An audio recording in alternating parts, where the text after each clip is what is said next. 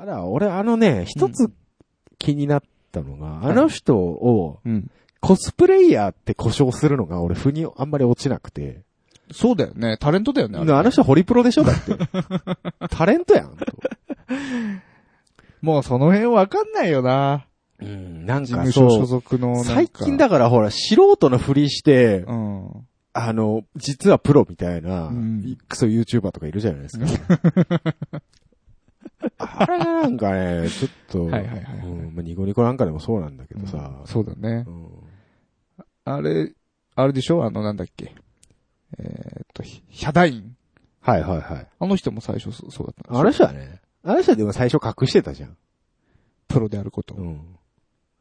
え、でも、でもそれじゃないの？やっぱ。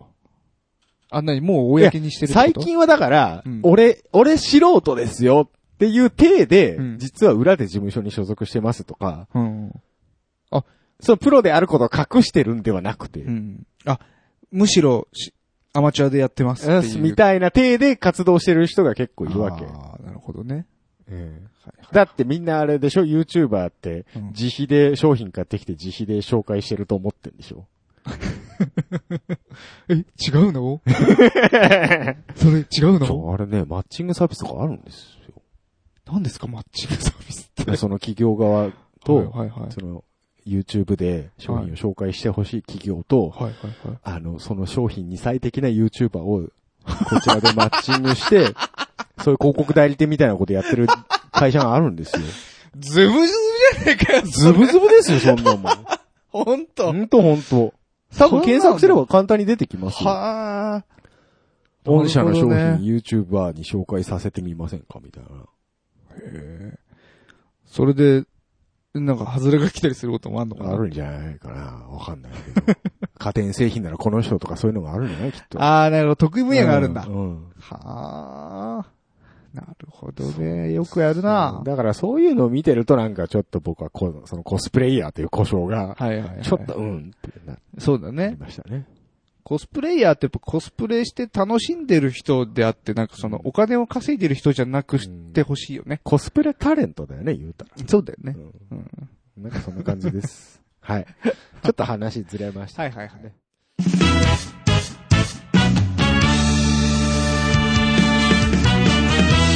多分続かないラジオ続かない交渉音楽トーキンこのコーナーはそこそこ音楽が好きな二人が上から目線で知ったかぶりをかましていくコーナーです。なお、情報の真偽について、当方は一切責任を負いません。えー、大丈夫ですか ?Q さん。あ、大事ですよ。えー、今ね、半分寝てましたが。えー、ということでですね、えー、なんか、Q さんいろいろと線がいっぱい繋がって大変そうですけども。おえー、今回のテーマ。お、テレキャスター特集です。おっしゃえー、何を思いついたかわかりませんがですね。うんえー、今 Q さんにテレキャスター持っていただいておりますけど。持ってます。テレキャスター、言わずと知れた。うん。えー、このギターについてちょっと特集をしていこうじゃないかと。なるほど。いうことです。いきますよ。はい。この間のベースで味を占めたわけですね。そうですね。えー、あれ全カットされたかと思ってビビりましたけどね、最初にね。えー、その1。はい。テレキャスターのイメージ。どんなイメージありますか、まあ、エレキギターね、いっぱいありますけども。お中でもテレキャスター。うん。どんな？イメージ？イメージえーっとね、歌いながら弾く人のギタああ、なるほど。わかる。ー。うん。わかるわかる。うん。うん。ブルース、スプリング、スチーン。まあまあまあ、ブルース・スプリングスティーン、そうですよね。はいはいはい。えー、小田和正。小田和正テレキャスのイメージあるかい？え、あるよ。あテレキャス弾いてるでしょ。あ、そう。僕はもうミッシェルガン・エレファントですよね。ああ。やっぱり。ミッシェルガン・エレファントの、うん。あの人、あの人、安倍さん。安倍？うん。太しだけ？太しそうあ、よかった。ちょっと恥ずかしい感じになるかと思ったわ。名前うろ覚えでしたね。うんはいうんまあなんかシンプルで男らしいようなイメージとかね、ありますけれども。ええうんまあ実際今日ね、Q さん、持ってたね、あなたね。テテレビキャスター持持ってますよ。ね。はい。最近使ってます？あ、あの、デモ作りに使ってます。ああ、そうなんですか。ええなるほど、なるほど。じゃあちょっと弾いてみましょうか。お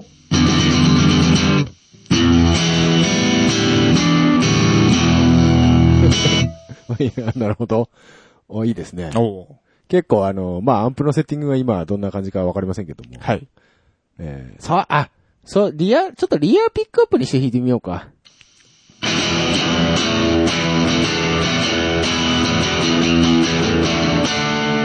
はいはいはい、ですね。まあ僕のイメージこういうジャキッとした、なるほどね。うん、ザック、ザックザクっていうのね。うん。そういう音のイメージありますけはいはいはい。まああの、そういやあの、ロックアンドロール、我々、ええ冬込みで出しましたけど、はいはいはいあれもこのギターでしたね、そういえばね。そういえばこれでしたね。ねそうそう。ちょっと若干怪しかったですけえども。あの、もう忘れてますね。忘れてますね。はい。えっと、CD 持ってる人は聞いてみてください。はいはい右チャンネルが、えーテレキャスターですね。そうですね。そうですね。はいはい。はい。えー、まあね、そういうテレキャスなんですけども。はい。なまず歴史を。好きですね、歴史。もう、やっぱりこう、一つの物事を見たときに歴史を語らざるを得ないでしょう、こういうものは。なるほどね。えー、歴史的なギターでございます。語ってこうよ。はい、その2、うんテレキャスターの歴史ということですね。はいえー、これですね、1949年頃から話は始まります。はいはい。えーっと、実は前身となるモデルと言われてるエスクワイヤほーというものがありまして、これがうん1949年頃に登場します、一番最初に。僕ちょっと勘違いしてて1950年だと思ってたんですけど、はい。えー、1949年らしいですね。別にその勘違いはどうでもいいけどね。いや、それがね、いろいろあるんですよ。いろいろあるんですか。ええこれがね、リアピックアップのみのもの、フロントピックアップがなかった。これをね、エスクワイヤーと故障していたようで、はいはいはい。えーで、実際に1950年、次の年ですね、はい。今の形、ピックアップが2つになって、ブロードキャスターという名前になって、えー発売されます。へいへいへい。はい。この時点でまだテレキャスターという名前はございません。ほうほうほうほう。え、これはもう当時から、はい。エスクワイヤーだの、ブロードキャスターだのっていう名称でちゃんと存在してたの？そうで。す。あ、はいそうなんだ。1950年に、まあ、いわゆる正式発売ですね。はいはいはいはい。がされた時は、ブロードキャスターという名前でしたが、ほう。ところがですね、ええあのグレッチ、お、グレッチ。あなたグレッチのギター持ってるでしょ？グレッチギター持ってますよね。あのグレッチがですね、同じ名前でですね、ドラムを売ってたんですね。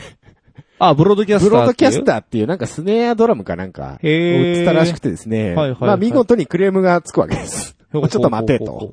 何、何勝手に人の名前使っとんねん。はいはいはいはいいうところでですね、あの、フェンダー一時期ですね、その、ヘッドに今だとこう、テレキャスターって書いてあるところ、はいはいはいはい。書いてあるでしょ、そこはブロードキャスターだったんですけど、はいやべえと。ほ文句言われたと。名前消した、ね消しとけと。う。はいはいはい。いうことで、一時期ですね、フェンダーのロゴのみで、あの、そこの、ブロードキャスターという名前を消して販売をしてたんですね。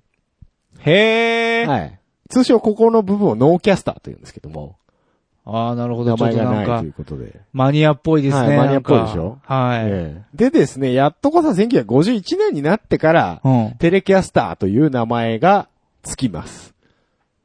へえ、あ、そうなの？はい、そうなんです。え、それは、えーブロードキャスターと同じモデルってこと？全く同じです。名前が変わっただけです。ほー。はい。まあ、細かいバリエーションのね、うん。あの、も、マイナーチェンジ等々は、その後も、いろいろやるんですけども、基本的には全く同じものです。ブロードキャスター、テレキャスターっていうのはああ、ねなるほどね。はい。えー、で、まあ今、いわゆるその後も、うん。全くもうその基本的な構造を変えずにですね、ほう。えー、もう何年、60年以上ですか。ほう。もう、たった今でもそのまま生き残ってると。あ、そう。はい。え、この形も？この形も、あ、そうですか。はい。で、いわゆるもうそのソリッドボディ、はい。えーのエレキギターの一番最初期のモデルであると。うん。えーで、まあ、後にですね、これをきっかけとしてソリッドボディギターが、えーたくさん出てきた。はいはい、はい。普及するきっかけになったと。うんそういうモデルですね。なるほど。はい。まあ、元祖と言ってもいいかもしれません。はいはいはい。はい。で、まあ、あのー割とそういうこともあってか、うん別格扱いを結構されてる節ないです？テレキャスターが。ねな、なんかそういうの感じたことない。やっぱテレキャスって、あれだよな、みたいな。ありますありますあ。るでしょ？あの、あと、年代で言われます。年代で言われる？なんか、やっぱ、70年代のテレキャス、太いよね、みたいな。ああ、そそうういういうのはあるよね。うんの。すげえ言われます。言われる。そんなん買えるわけねえやろ。まあまあまあ、確かにね。高いですからね。何百万とか、うん下手したら1000万とかいうかあるじゃん。アホなんだよ、あの売り値で売ってるやつ。本当に。そんな金あるんだったら土地買えばいいのにね。そうだね。まあまあ、そんな話はいいとして。はいはいはい。なんでそんなすごいの、すごいすごい言われるのか、とうん。なんでいうところでね、その3でございます。はいテレキャスターのすごいところ。お、もう音とかそういうことじゃないです。歴史的に見てすごいところ。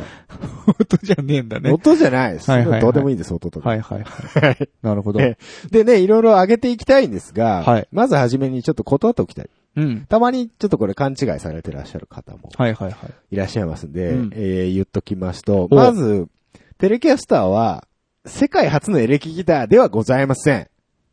あ、そうなの？はい。僕はそれを、ようようと語ってた人から聞いたよ。ああ、そいつは勉強が足りませんね。そいつもぐりです。気をつけてください。ああ、危ねえ危ねえええ。騙されるとこだったよ。騙されるとこだったね。危ないね。よかったね。あーはい。世界初のエレクトリックギターでっていうのはですね、はいはいは名前がフライングパンと言いましてですね。い。ん？これ、これ真面目な、これ本当の話なんですけど、はいはいはい。本当にあのフライパンです、いわゆる。はい。みたいな見た目のはい。ハワイアンギタでね、フライパンに弦張ってあんの？ー。そういうことじゃないです。見た目がフライパンみたいっていうだけで。ほうほうほうあの、ハワイアンギター、お分かりですか？ハワイアンギターって、あの、えなりかずき、ええなりかずきの？ええ。はいはいはい。あの、ギターっていうのは実は2種類ありまして、はい。ハワイアンギター、膝に乗せて横に寝かせて弾くタイプ、ええと、えースパニッシュギター、はい。抱えて、抱え込んで抱き込んで弾くやつ。はいはいはい。で、我々が通常ギターと言ってるのはスパニッシュギターのね、スパニッシュの方だと。はい。で、そうじゃなくて、ハワイアンの方はいはいはいはいが先にエレクトリックギターっていうのを出してます。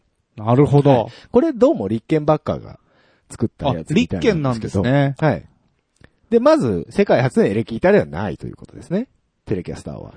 なるほど。このはい立憲バッカーのそのハワイアンギターに先は越されていたと。こされてます。はい。はえーそしてですね、えー世界初のソリッドボディギターでもありません。あ。あ、そうなの？はい。え？あ、そはい。う。こんその板切れみたいな切れみたいな、フェンダーよりも先に作ってたやつがいました。マジで？はい。えーっと、ビグズビー。はい。アームで有名なええええ会社ですけども、これがはいえーま、それより前に作ってます。あ、ビグズビーってそもそもギター作ってたはい、作ってました。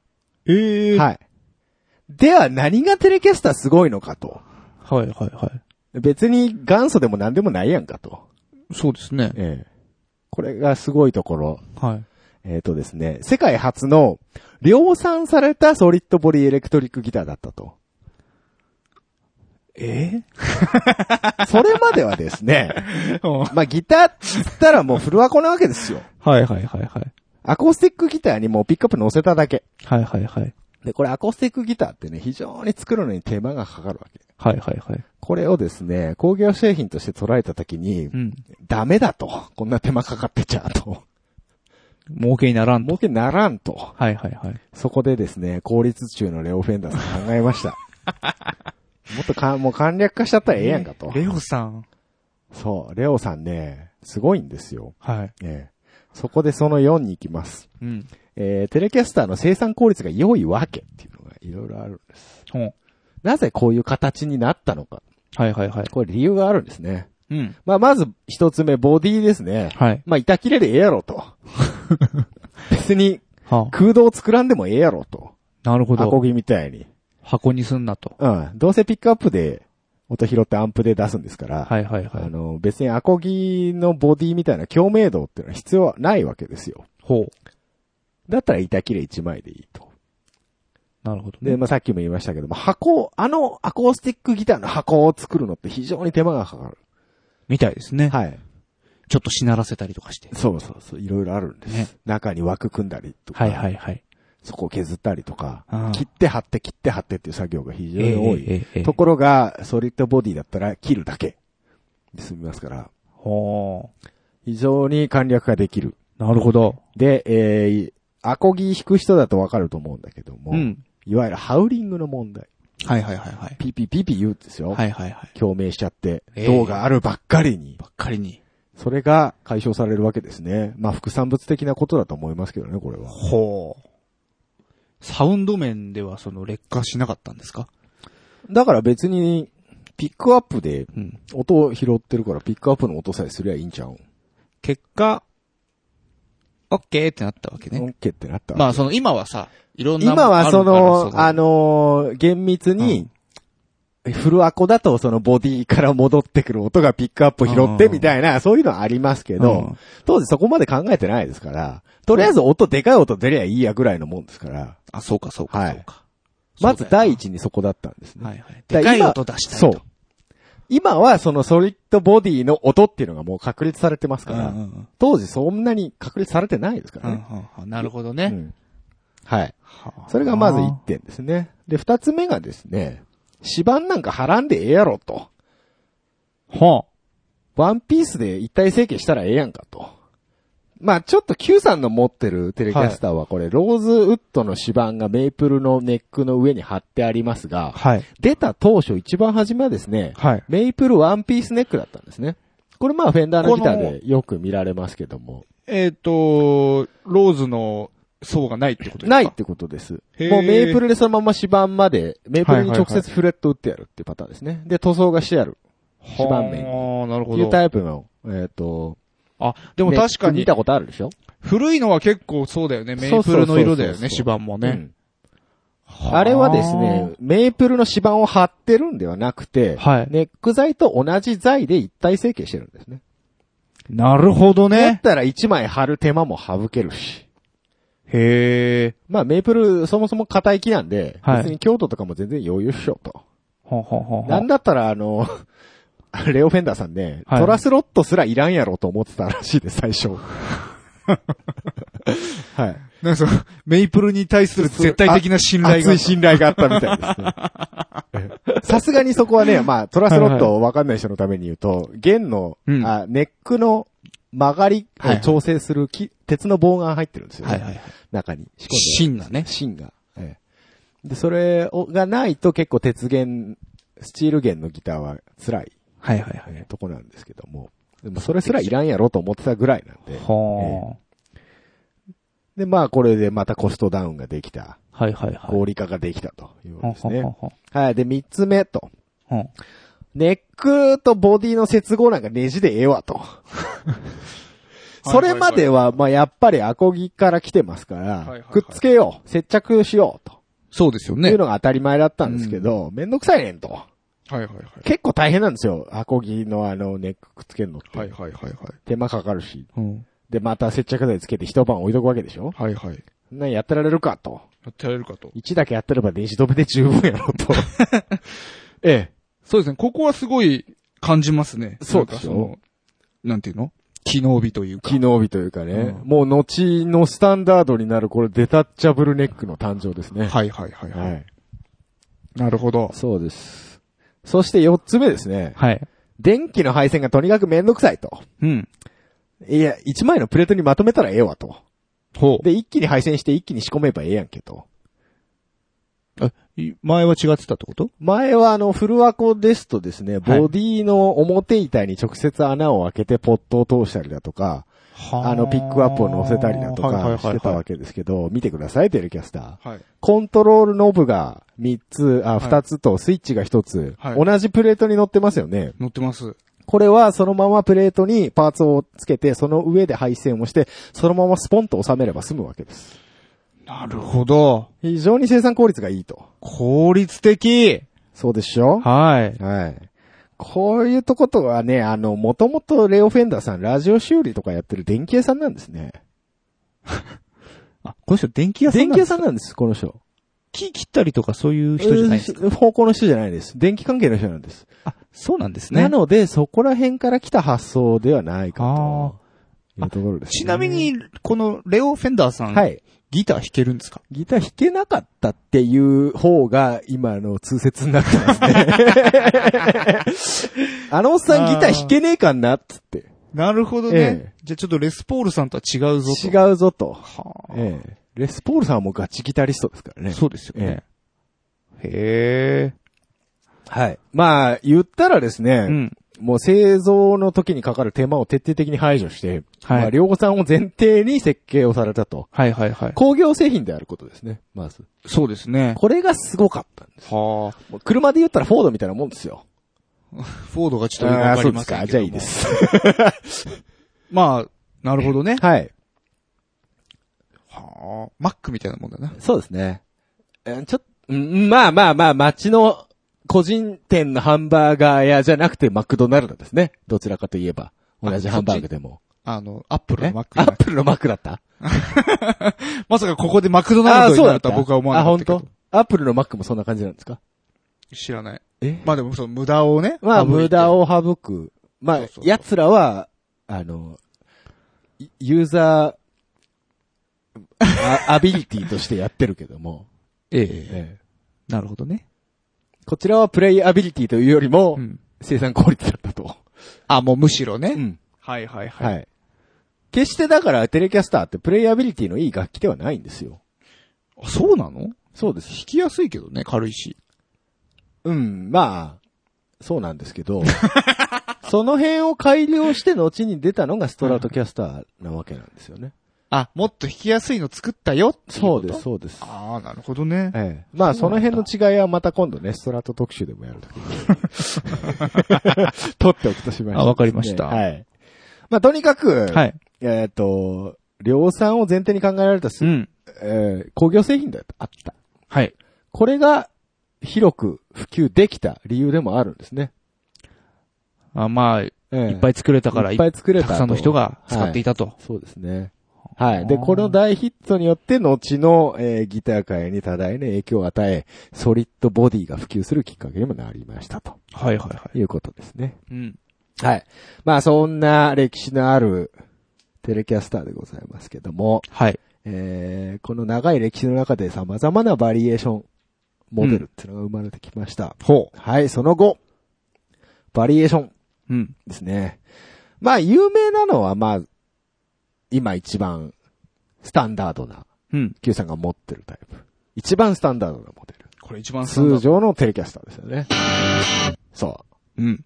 で、まあ、さっき言ったエスクワイヤー、ピックアップが、はい。まあ一つ、リアのみの一つのモデル。まあこれも、まあテレキャスターと言っていいでしょう。バリエーションの一つと言っていいでしょ要はリアピックアップの音しかなんないわけだから、はい別に、この状態と変わんないよね。う。そうですね。音的には。まあ一応でもスイッチはついてるんですよ。え、そのエクエス、エスクワイヤー。はい。何のスイッチがついてるの？あの、トーンコントロール、はん何種類か選べたみたいです。それなんかちょっと回路が変わるんです。そうですね。へー。はで、あのー あこの話するか。えっと、今だと、はいピックアップの切り替えでしょ ?3 点式の。そうですね。フフロントリア。アミックスじゃないですか。はい。えっとね、出た当初は違ったらしくて、はいはいはい。えーっと、トーンコントロールが2つにミックスだったかな ?1 個。なんかちょっとバリエーションが違ったらしいんですよ。へー単純。にそのミックス、フロントリアではなかったみたいです。あ、そうなんですね。この辺も電気屋さんですから、はいはいはい。いろいろとなるほど。はい回路が特殊だ、特殊というかまあ、当時は普通だったのかもしれないですけど、はいはい。そういうのがありましてですね。へえ。まあまあまあ、ちょっと話外れましたけれども。はい。まあ、スタンダードなモデル以外にですね、うん。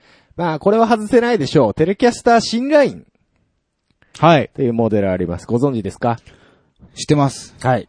一時期憧れてました。かっこいいですよね。かっこいいですね。えーこれ何かというと、はい。内部をくり抜いて、はい。いわゆるセミホロー構造。はいはいはいはい。えーにしてるということですね。あの、セミソリッドとか単にホローなんていう言い方もしますけどもね。まあ、あの、最初軽量化がメインだったのかな、なんていうああ、そうなんですね。趣もあるんですが、まあ、アコースティックな、うん。えーちょっと響きを取り入れようじゃないかと。はいはい、いうモデルですね。はい。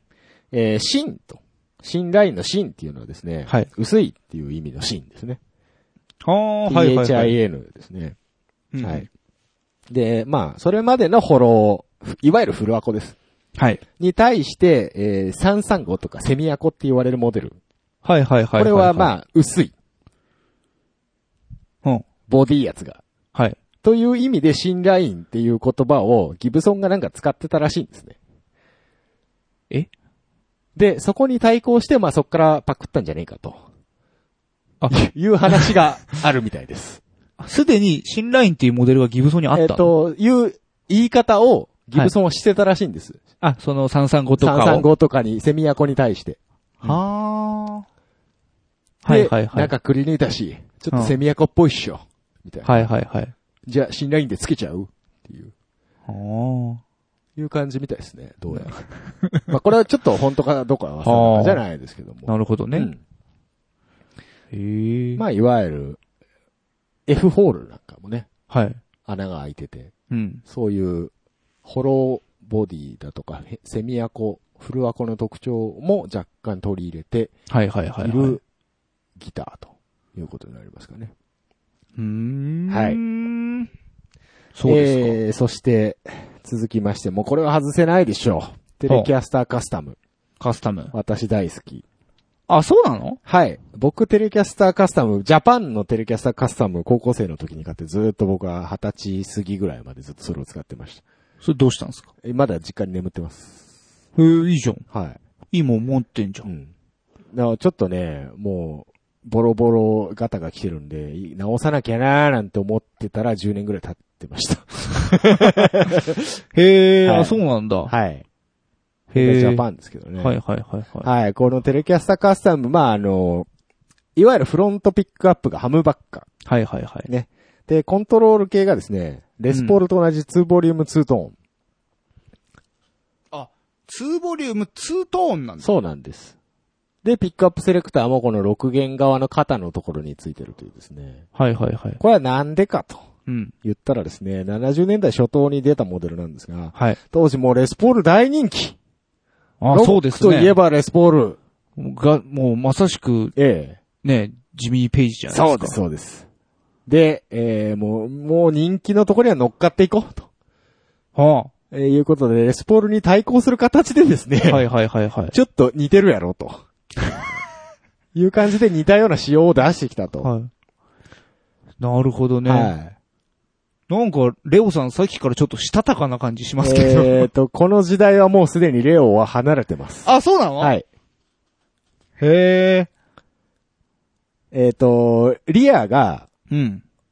リアは普通のシングルだったんですけど、はいまあ、いわゆるテレキャスターのシングルだったんですけど、リアもハムのものっていうのがありまして、うん。こちらはあの、ツーハム仕様のテレキャスターデラックスとあ、デラックスって言われてまして、で、しかもヘッドがストラトみたいな、ストラト型のヘッドだったんはいですね。はいはいはい。しかもデカヘッドって言われてる、いわゆるあの、フェンダー、レオフェンダーさんが辞めて、会社を売ったんです。CBS に。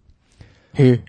あの、アメリカの放送業界の大手 CBS に。で、えー CBS に売られてから、ストラトキャスターの頭が大きくなるんですね。あ、そっからあの、そのララージヘッドが出てラージヘッドが。が出てくるのが、その CBS の印なんですが、CBS 時代の。へえ、そうなんだ。はい。で、まあ、まあその辺のモデルですね。言うたら。へえ。はい。あの、イングウェイ・マルムスティーンが使ってるのデカヘッド。これははいはいはい70年代以降のモデルということになりますね。はまあ、か彼は80年代ぐらいから活躍されてる方ですから、はいはいはい。まあ年代的にはそんなもんなんでしょう。きっと。へえ。はいはいはい。まあ、よもやま話というところですけども、CBS に関しては。はいはいはい。はい。でですね、この、ハムバッカーを積んだと、はい。今言いましたが、これ実は普通のハムバッカーではなくてですね、フェンダーオリジナルの独自開発のハムバッカーでした。へえ。えー通称は、ワイドレンジハムバッカーと言いましてですねう、ん。あの、デカデカとフェンダーとロゴが入った、ちょっとでかいありましたね。ええはいはいはい。ハンバッグあるんですけども、これ実はですね、あのー前回言ったかもしれないですけど、はいギブソンでハムバカ開発したセスラバーさん、はい。いらっしゃいましたね。はいもう一人、あの、テッド・マッカーティさんとセスラバーさんって二人で開発したんですが、はい。はい。えっと、実はセスラバーさん、ここのフェンダーにくら替えしてまして、この時。え、どういうこと？リクルートし、さはい。フェンダー側がリクルートしたみたいです。ちょっとうちでハム作ってよ、つってできたのがうんワイドレンジハムバッカーです。あ、そんなことしてたの、はい通称僕が勝手に裏切りのハムバッカーと呼んでますけれども。はいはいはい。ええ、これがまた結構いい音するんですよ。あ、そうなんですか？ええええへえ。ねギブソンもびっくり。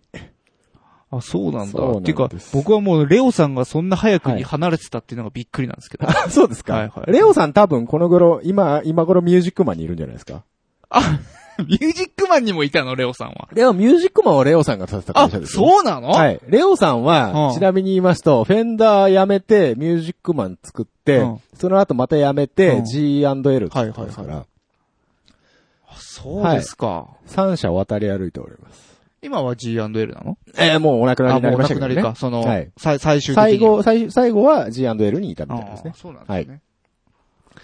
えーっと、どこまで話しましたっけ？えー、ちょっとよもやま話はいが多かった。。裏切りのハムバッカー。裏切りのハンバッカーですね。ええ、まさかギブソンのレスポールに対抗しようとして本人に呼んでしまったというですね。なるほど。はい。えー、すごいですねなんか、あのー、なんていうんですか？え？なんか、こえう、ないんですね、そういう、こう、恥も外文もないというか、なんかそーどうなんですかね？わかんないですけど、当時の雇用形態がどうだったとかはわかんないですすごい。ね。でも、うんよくある話じゃない？同業他社に転職してうん。っていう話。そうだけど、まあまあ、うんそうか。うんでも今はさ、結構そういう引き抜きとかって訴えられたりするでしょ？うんいや、まあね。どうなんだろうね。でも、うーん、特許関係ってなるとね、まためんどくさい話になるのかもしれないけどそうだよねだってそのでもハンバッカー一応独自開発ですから。言うても開発者が来てるんでしょ。でもほら、特許を取ってるのは、うあれあっちだからさ。会社だからさ。なるほどね。うんそうですか。そうですね。まあ、この辺はちょっとよくわからない事情も絡んでるわけです。はいはいはいはい。はい。で、あともう一つバリエーションとしてはこれ外しちゃいけないでしょうん。う。オールローズ。オールローズ。ネックもボディも全部ローズウッド。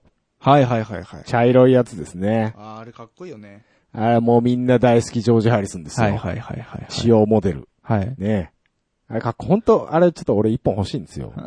高っけんですけど、クソ高いよクソ高い。そもそもローズウッドって結構高級品なんで、うん木自体が。その、なんていうか、その全部ローズにすることで、かっこいい以外になんかあんの？やっぱ音変わるんじゃないですか？ローズウッドってどういう材質なんですか？メイプルに比べて。えーっと、メープルと比べて？わかんない。あと、ここ、ボディは何なの？ボディは大体アッシュかアルラなんですけど、はい一番最初はアッシュだったかな？うん。あの、アッシュよりは多分硬い、固めなんですね。うん、ほう。はず。硬めになるはず。うんうん。で、どうもね、中くり抜いてあるらしくて、オールローズって。あ、そうなの？うんじゃあ意外とまろやかだ。重いから、ああ。木自体が。はいはいはいはい。で、意外とそういう意味では、まろってるはあかもしれないよね。なるほどね。わかんない。実は弾いたことないんでわかんないんですけど。うん。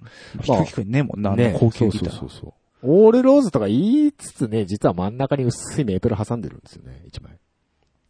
写真よく見るとわかるんだけど、あの、プライ方向。薄い紙を3枚重ね合わせるイメージしてもらえばいい。はいはいはい。その真ん中1枚だけメープル挟んでるんです。え、それは何？ボディ？だからよ、サイドから見たときにメープルのラインが見えるんですよ。ここに？そうです、そうです、そうです。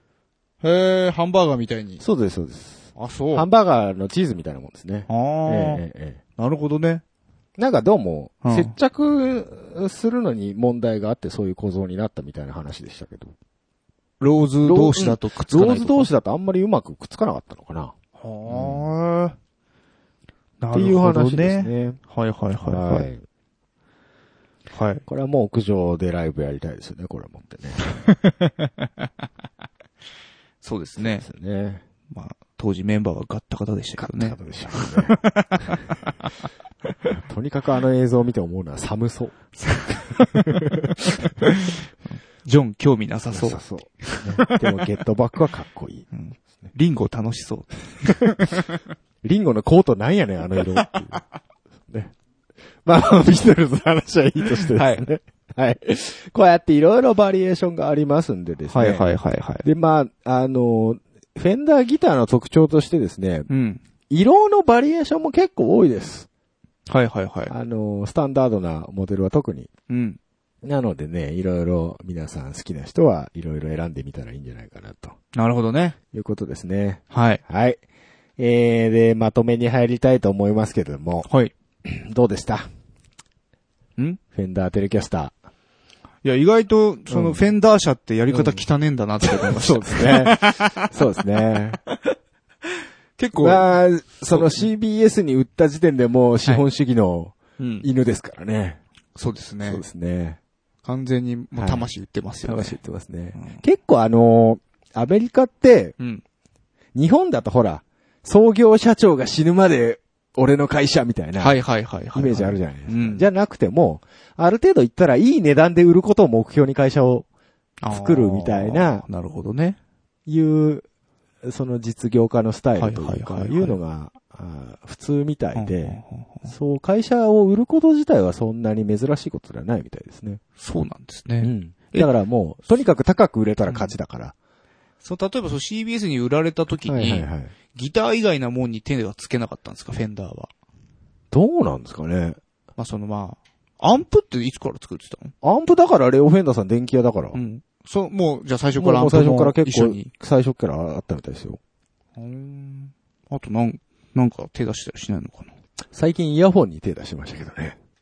あったね あった、あーマーシャルと同じことしたんだって思った、ね。また、あれだよ、楽器、楽器だけじゃ食えねえんだろうな。みんなやってんじゃん、最近。でもあれブランド貸しでしょ、きっと。うんだろうね。中はどうせなんか、うん。どっかが作るんでしょギブソンだってブランド貸しみたいなもんでしょ中身音響でしょああ、ヘッドホン、ううん、そうよ。うん。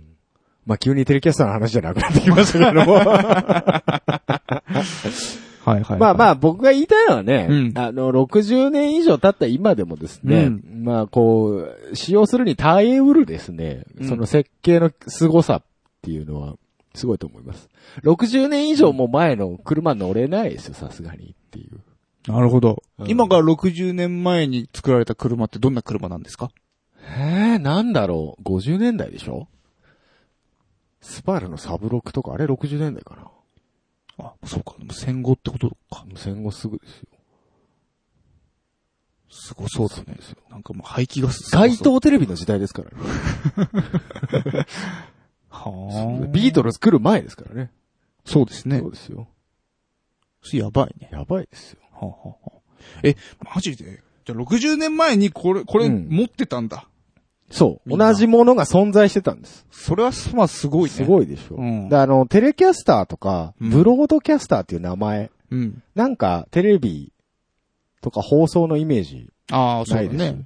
だ今だと、うん。あの、デジモノに愛をつけてみたりさ、はいはい、愛なんちゃらみたいな。あ、そういう感と覚。か、あの、スマートなんちゃらとかつけてみたり、はいはいはいはい多分そういう感覚だと思う。だから当時はテレビとあかが最新のトレンドだったんでしょうね、うんきっと。はいはい。i モードみたいなもうんん、か。そうです、そうです、そうです。iPhone、i モードみたいそうなもんだ。そうそう。ああ、なんとかキャスターがナウかったんだ。そう。ナウかったんですよ。あまさテレビが、放送が。始まり。なるほどね。。うん。はあ、まあそういう時代を感じる名前でもまああるわけだよねう。ん。うん。ああ、そういうことか。はい。ということでね、まあうん逆に言うと、エレキギター基本的に60年以上何にも変わってないので。えなるほどね。えええ逆にまあ、それは、それでどうなんやという話もあるんですけども。ええ、未だに真空管使ってるのなんかオーディオマニアとギターマニアだけですからね。えそうですえ、ねそ。うです。えー時代はもう、集積化やろうやぞ、というところですけれども。そんなんだから足元見られて、そうですよ。ね。そんな真空間ビジネスみたいなのにやられるんだよなそうです。よ。だって真空管なんか今オーディオマニアとギター向けにしか作ってないでしょないでしょうね。そうだよね。です、そうです。で、オーディオ系の玉は腐るほどいっぱいあるらしいんですけど、うん。その他、あの、昔の機械とかを復刻してるし人に言わせると、その以外の玉が全くないって言ってました。はい。とはいいうことで、じゃあ、そういう感じです。テレキャス。どう？イメージ変わった？変わんない？あ、うん、あんま変わってない。よね。うんそれでいいんあ、でもあの時代背景をね、あ、ちょっと面白いでしょ？そういう。面白いですねうん。そうか。そうキャスターってそういうことだったの？そういうことです。テレは？テレフォン？テレビのテレじゃないかな。あ、テレビで。うん。すげえ なるほどね。はい。あのさ、音声メディアで指をさすっていうリアクションはやめてくれないかな。全くわかんないから。はい。ということで、Q さんのテレキャスターの演奏とともに、このコーナーを終わりたいと思います。